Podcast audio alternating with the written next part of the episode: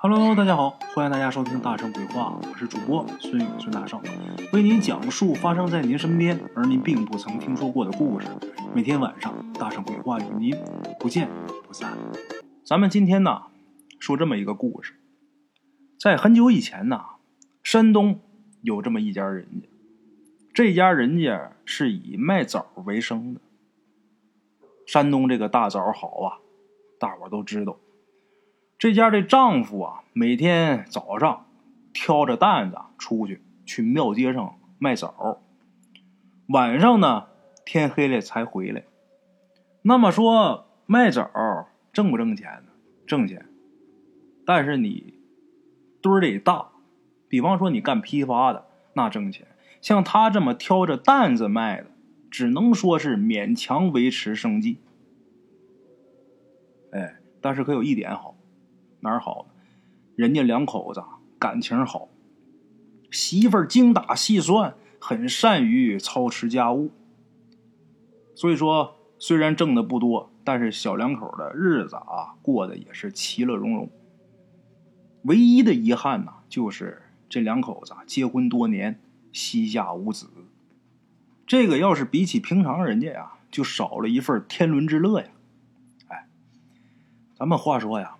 有这么一天晚上，丈夫卖枣收摊回来，跟往常一样，媳妇儿啊把酒也给烫好了，烫的黄酒，还炒了两个小菜丈夫喝这个酒，吃这个菜，酒菜一入肚，这一天的疲惫呀就下去大半了。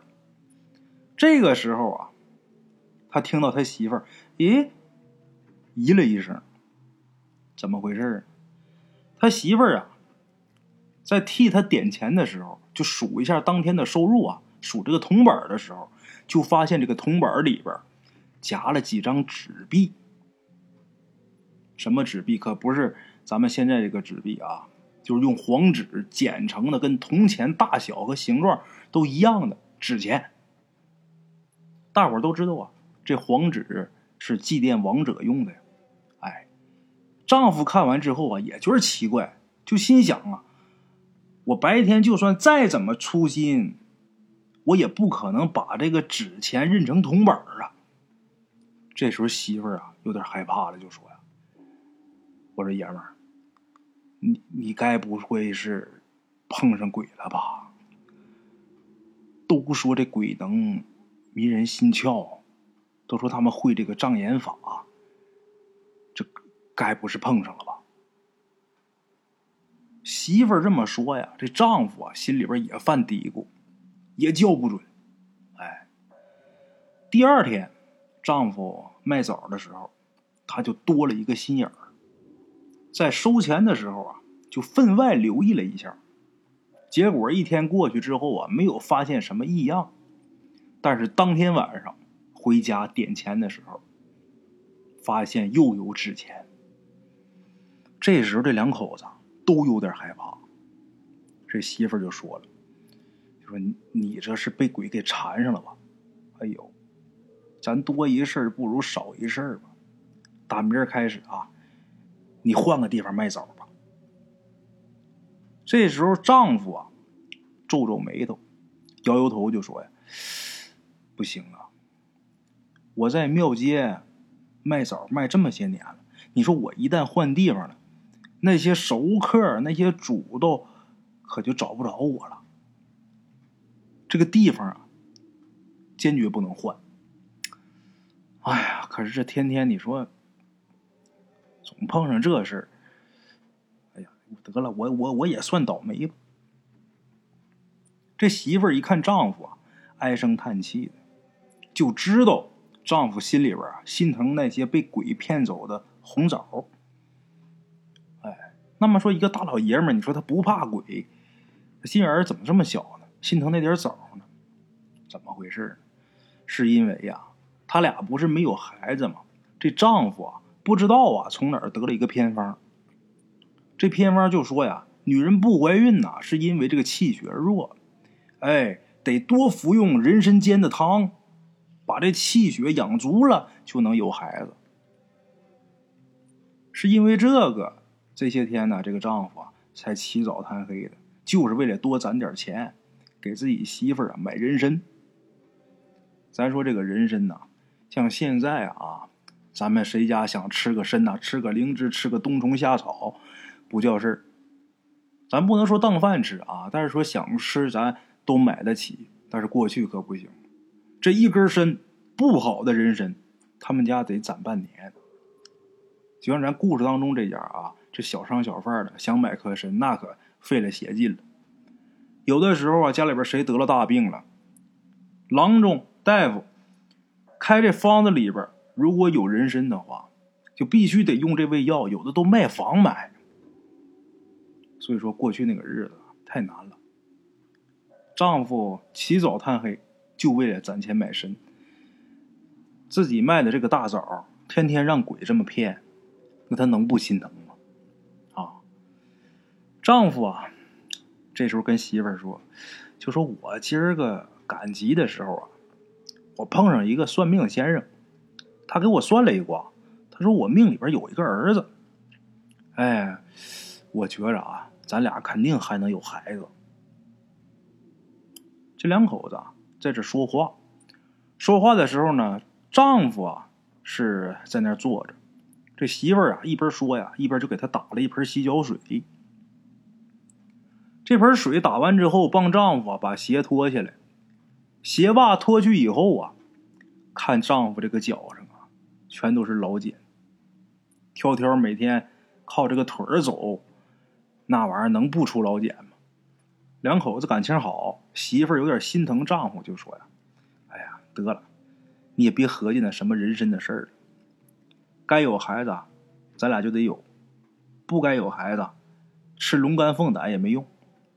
你说，咱要有那闲钱的话，我不如多给你买几斤肉，买几坛好酒了。啊，媳妇在这说着呢，把丈夫这脚啊，就放到水盆里。这一蹬丈夫这个脚啊。”丈夫手里边不是掐着这个一把铜钱呢吗？在这看嘛，连铜钱在纸钱嘛。这一蹬他这脚，丈夫哎，一伸脚，这铜板啊一抖就掉水盆里边一个。这铜板掉到水盆里边，咕咚一声，这铜板就沉到盆底儿了。哎，就这么一下，这丈夫心里边一乐，怎么的呢？他想出一个好主意。他心想啊，我第二天我卖枣的时候啊，我弄盆水，哎，这不就能试出来这铜钱是纸的，是铜的了吗？结果第二天呢，他还真是弄了一个水盆这个水盆里边啊装了半盆水，不但装了半盆水，他呀又弄了半碗黑狗血，从杀狗的人手里边买的半碗黑狗血倒这水盆里。据说这个黑狗血能破邪法吗？哎，他心想：这回我每回收了铜钱，我都扔水盆里边去。我看这个铜钱它到底沉不沉底儿？它不沉底儿，那证明它是假的，它是直的。就这么的，卖了一天的枣，他居然啊没有发现什么异样。这个铜钱往水盆里一扔啊，咕咚一下都沉下去了。这时候，这个枣贩子心里边小鼓可就打起来了。他心想：这怎么回事啊？我这招不管用吗？还是说今儿这鬼没来呀？这怎么回事？嗨，得了，等回家看看吧，看看有没有值钱啊。这一天马上就要完事儿了。这时候啊，来了这么一个。穿着白花青色布的这么一个女的，这女的来买枣。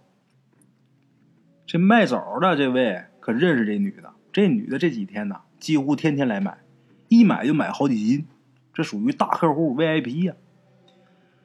收完钱以后啊，卖枣的这个就把这铜钱呐扔到水盆里。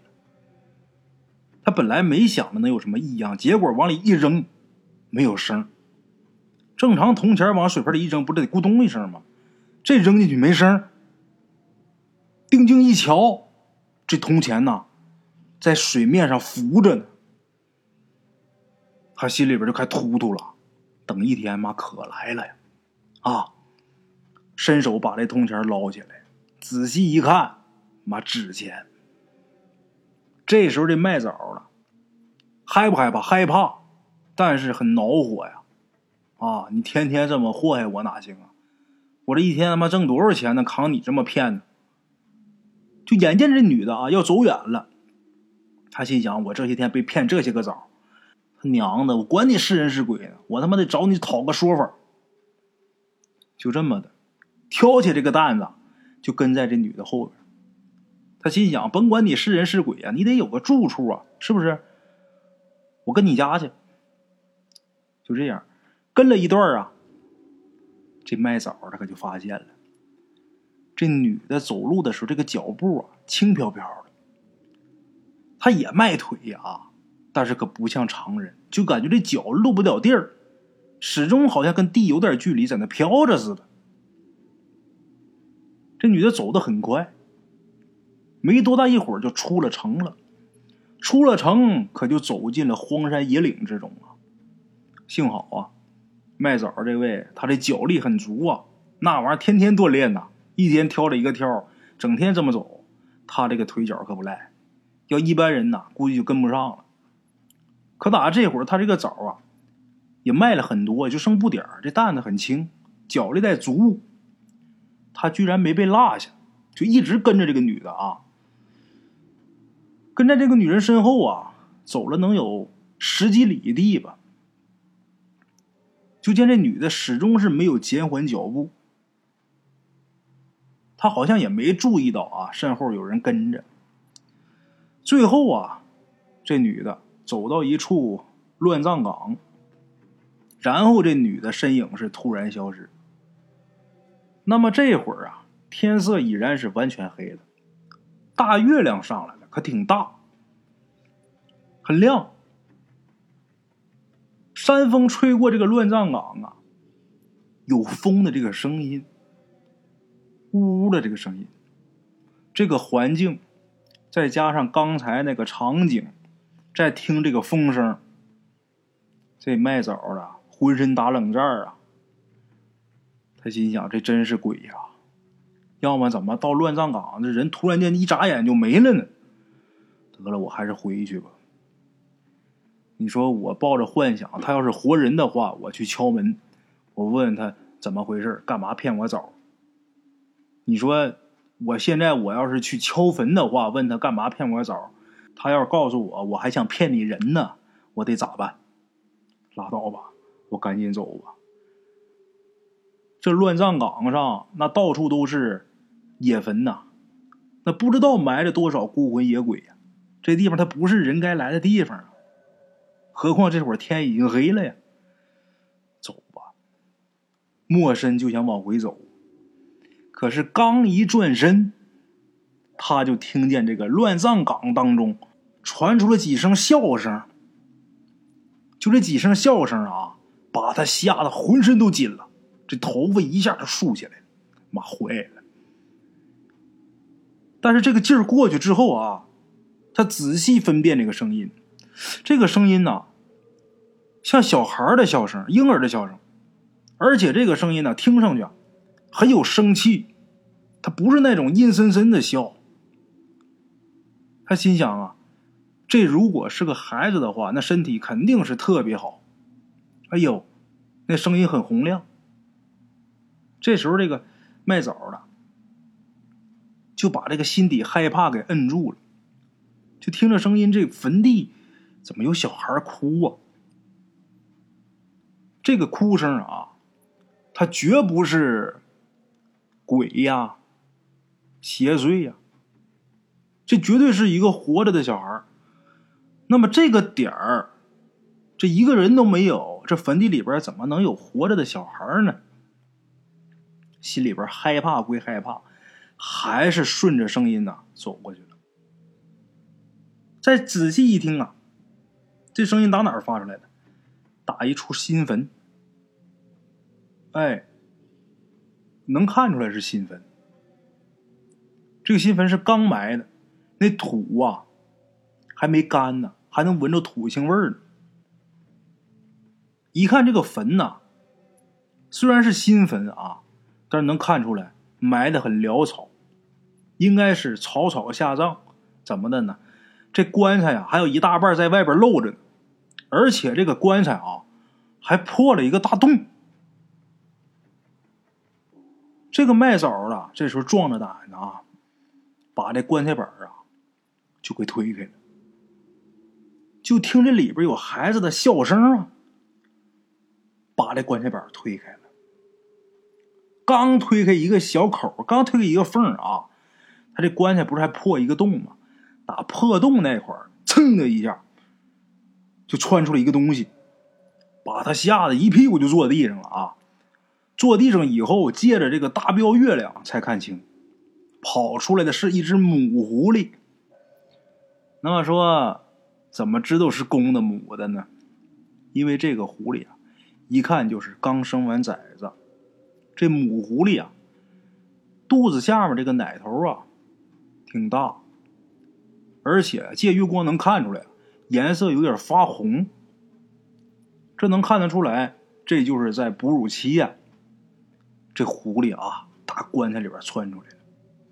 这时候，这棺材里边啊，又传出来这婴儿的笑了。这母狐狸啊，窜出来之后啊，回头看了一眼棺材，然后就跑了。这卖枣的一看见是个狐狸啊，也没那么害怕了，赶紧站起来啊，把这棺材板推开。推开之后，这心咯噔了一下，里边躺着一具啊面色发青的女尸，这很显然呐，已经死了很长时间了。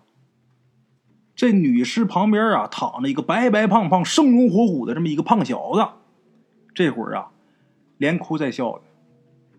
这小胖小子借月光一看呐，这小胖小子肚脐子上啊，还连着一根脐带呢，这脐带干了，另一头啊，在女尸下腹之中，这脐带啊还没断，还连着呢。这卖枣的忍不住了，哎呀，叫了一声。仔细打量这个女尸衣着打扮呢，他认识啊，天天在他这买枣啊。虽然说这会儿面容啊，跟买枣那会儿不太一样，但是很显然就是一个人。穿的衣服、裤子、鞋全一样。看情况啊，这小子肯定是他的孩子。因为脐带还连着呢，这肯定没错。卖枣这个想起来啊，以前听村里边老人说过，村里边啊有过这个孕妇生病去世了，可是肚子当中这孩子还是平安降生这样的事儿。以前光听说过，没想到今儿啊让自己碰上了。再一想啊，这女的生前这家人家。肯定也不怎么地，为什么呢？看把他下葬的这个方式啊，显然是对这个女的呀不重视，草草就给掩埋，棺材还有一半没埋上，人就走了，挖个坑都很浅。那这女的死后，这孩子应该是在棺材里边出生的呀。这女的死完以后啊，肯定是知道自己孩子出生了。出生在棺材里，没有人抚养，他肯定不甘心呐。所以说阴魂不散，在这照顾这个孩子。卖枣的仔细一看呐，这婴儿旁边啊，还散落着很多枣核，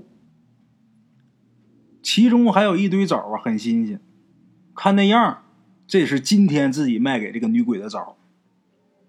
哎呀，没想到啊！这个女鬼居然用这种方法养自己这个孩子，那么说这个孩子他光吃枣能行吗？另外一个刚生这孩子，他能吃得了枣吗？能，你得把它嚼的碎碎的。另外一个啊，刚才不是还钻出去一只狐狸吗？这孩子估计是喝那狐狸的奶哎，那这狐狸。怎么就到这儿来喂这个孩子？那没人知道。这个卖枣的，他不是在这看这具女尸和这个孩子呢吗。这时候啊，这具女尸突然间眼睛啪就睁开了，而且睁的还很大。哎呦，这显然是有怨气呀！这卖枣的吓得咣叽就跪下来了。跪下之后，向关中女尸是拜了又拜，然后嘴里边说：“呀，妹子，我知道你心里有怨恨呐。哎，我帮你把孩子带回去，找着你家人，你你瞑目吧，行不行？”跟这女尸商量，可是这会儿这女尸啊，还是把这眼睛睁得大大的，在那瞪着，好像是怨恨难平。这时候，这个婴儿啊，也发现了自己身边有人，这小孩就好像很开心似的啊，手舞足蹈的，就好像让人抱似的。这卖枣的呀，站起来之后，打在棺材里边，把这婴儿给抱起来。这一抱啊，这小孩笑了，咧嘴一笑啊，天真无邪的那个样啊，真招人稀罕。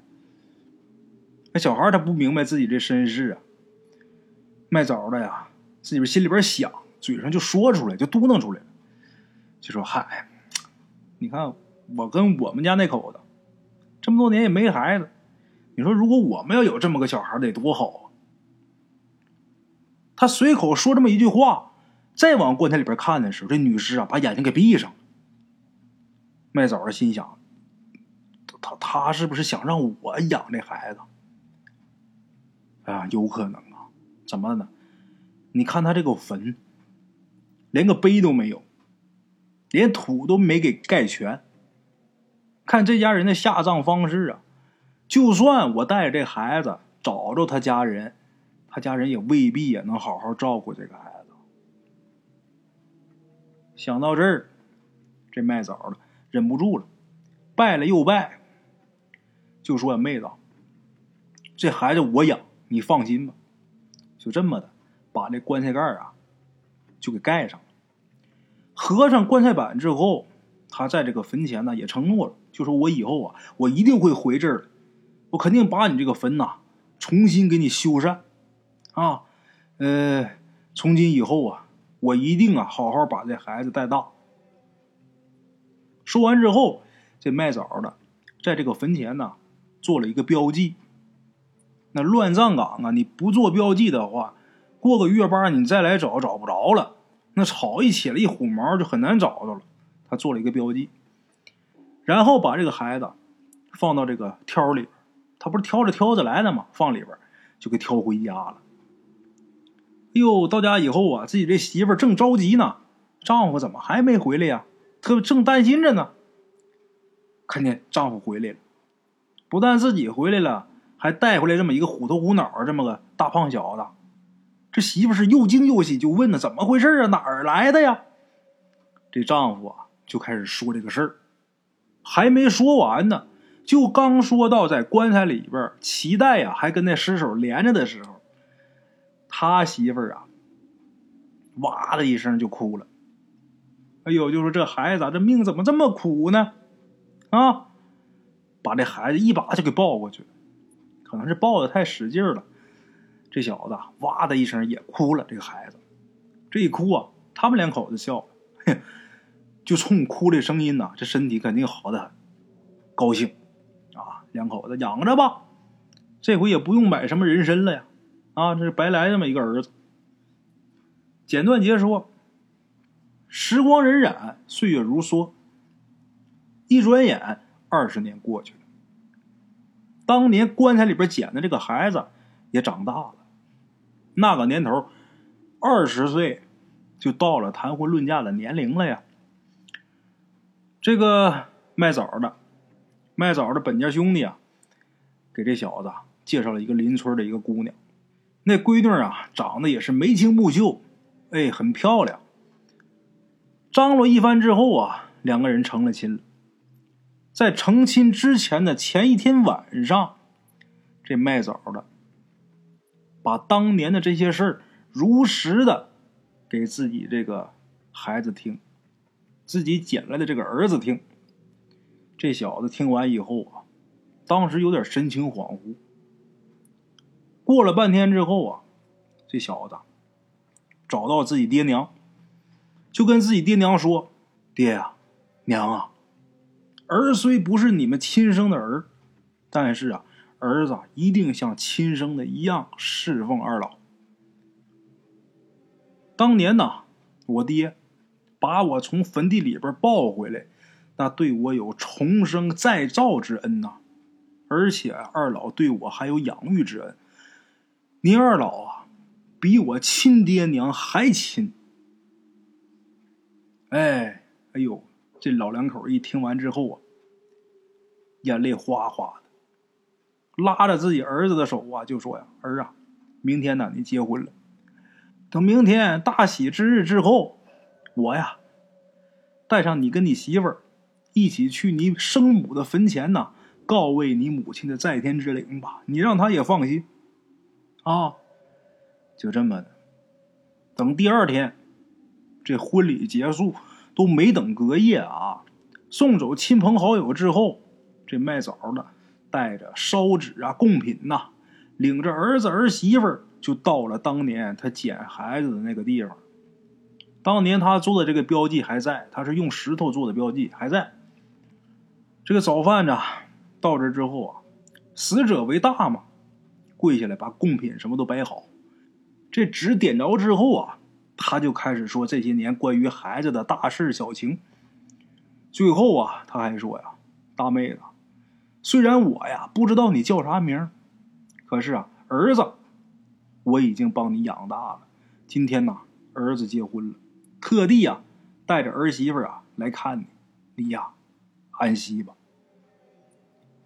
说完之后，让自己儿子儿媳妇跪下来磕头，告诉儿子儿媳妇就说：“这是你生母，啊，以后啊，逢年清明、七月十五、重阳节，你都得来祭拜。”啊，这儿子儿媳妇跪在坟前，三个头磕到地上之后，天空中呼起了一阵旋风。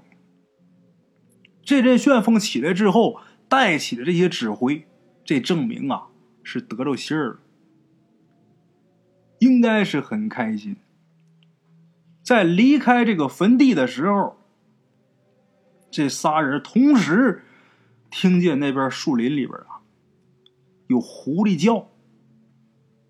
哎，回头一看，在老远的林子边上站着一只老狐狸。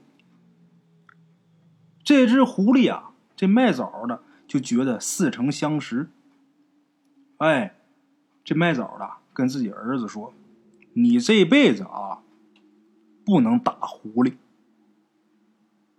哎，好了，各位老铁们，这么一段鬼狐养子的这么一段故事啊，送给大家。在节目最后，大圣祝愿各位听众、各位老铁们啊，都能招财进宝，日进斗金。路边的茶楼，人影错落。用声音细说神鬼妖狐，用音频启迪人生。欢迎收听《大圣鬼话》。Hello，大家好，我是主播孙宇。吃完了饭，然后就回到自己的课室上啊。喜马拉雅、百度搜索“大圣鬼话”，跟孙宇、孙大圣一起探索另一个世界。那天山女子独守枯城，也只是感谢鬼友们，感谢鬼友们，感谢鬼友们一路陪伴。大圣鬼话，见字如面。欲知后事如何，且听我下回分说。